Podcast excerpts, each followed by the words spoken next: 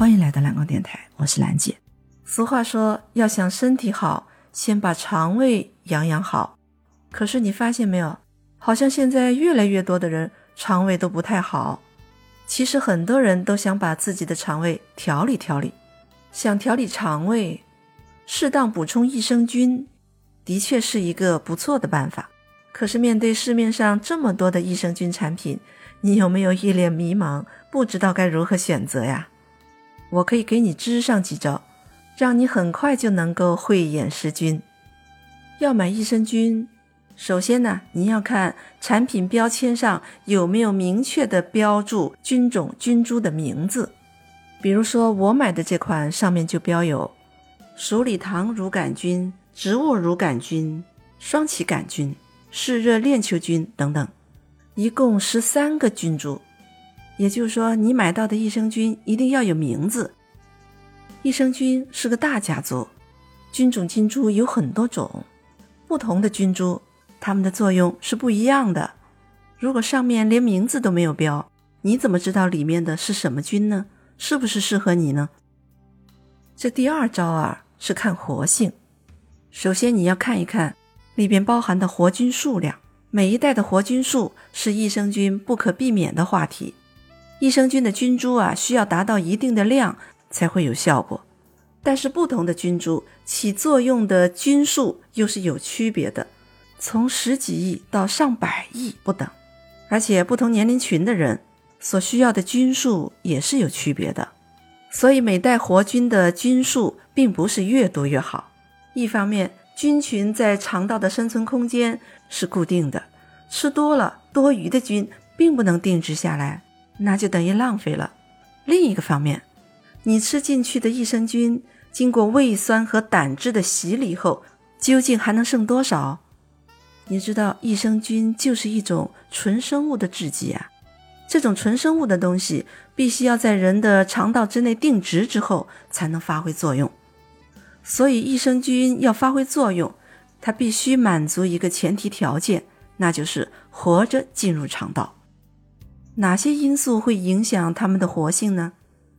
从菌株挑选、运输方式到储存的方法、储存的条件，都会影响益生菌的活性。就算在这个过程中足够幸运，能够活着进入口腔，从口腔到肠道的距离有多远呢？这个过程对益生菌来说呀，也是一场历劫。胃酸呐、胆汁啊，那是多大的考验呐！所以，许多不耐酸、不耐碱的菌，它们在前进的道路上就牺牲了；那些半路上就挂了的菌，就算到了肠道，不都成僵尸了吗？还能管啥用？所以，重点来了，益生菌产品有一项技术，那是非常重要的，这就是微囊包埋技术。没有加上包埋技术的益生菌，能活着到达肠道的比例，那是相当的低。所以，我们选择益生菌的时候，这项微囊包埋技术是不能不看的。就拿我买的这款来说，你看上面标明活菌数是两百个亿，最重要的是它能够保证在保质期的最后一天，也至少有三十个亿能活着到达肠道。它靠什么来保证呢？这就是它的微囊包埋专利技术。我为什么要选用这款益生菌呢？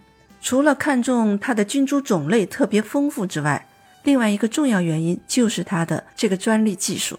再说，它还有非常权威的国际认证，像联合国粮食局 FAO 认证、世卫组织 WTO 认证，还有美国 FDA 认证，可以让我用得很放心。益生菌的选择呀，还有一招，就是看剂型、看性状。目前益生菌产品的性状主要有两种：液态的和粉状的。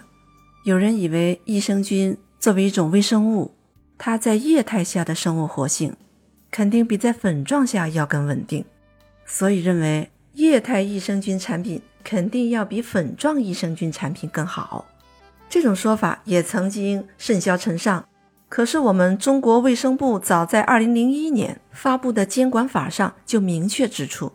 不提倡以液态的形式生产益生菌类的活菌产品，因为益生菌呢很难在液态下存活下来。活性不够，效果自然就大打折扣。益生菌产品从生产、运输到销售的过程中，必须冷链保存或者干粉状态，这样才能保证在保质期内有一定的活菌数，才对人体健康有益。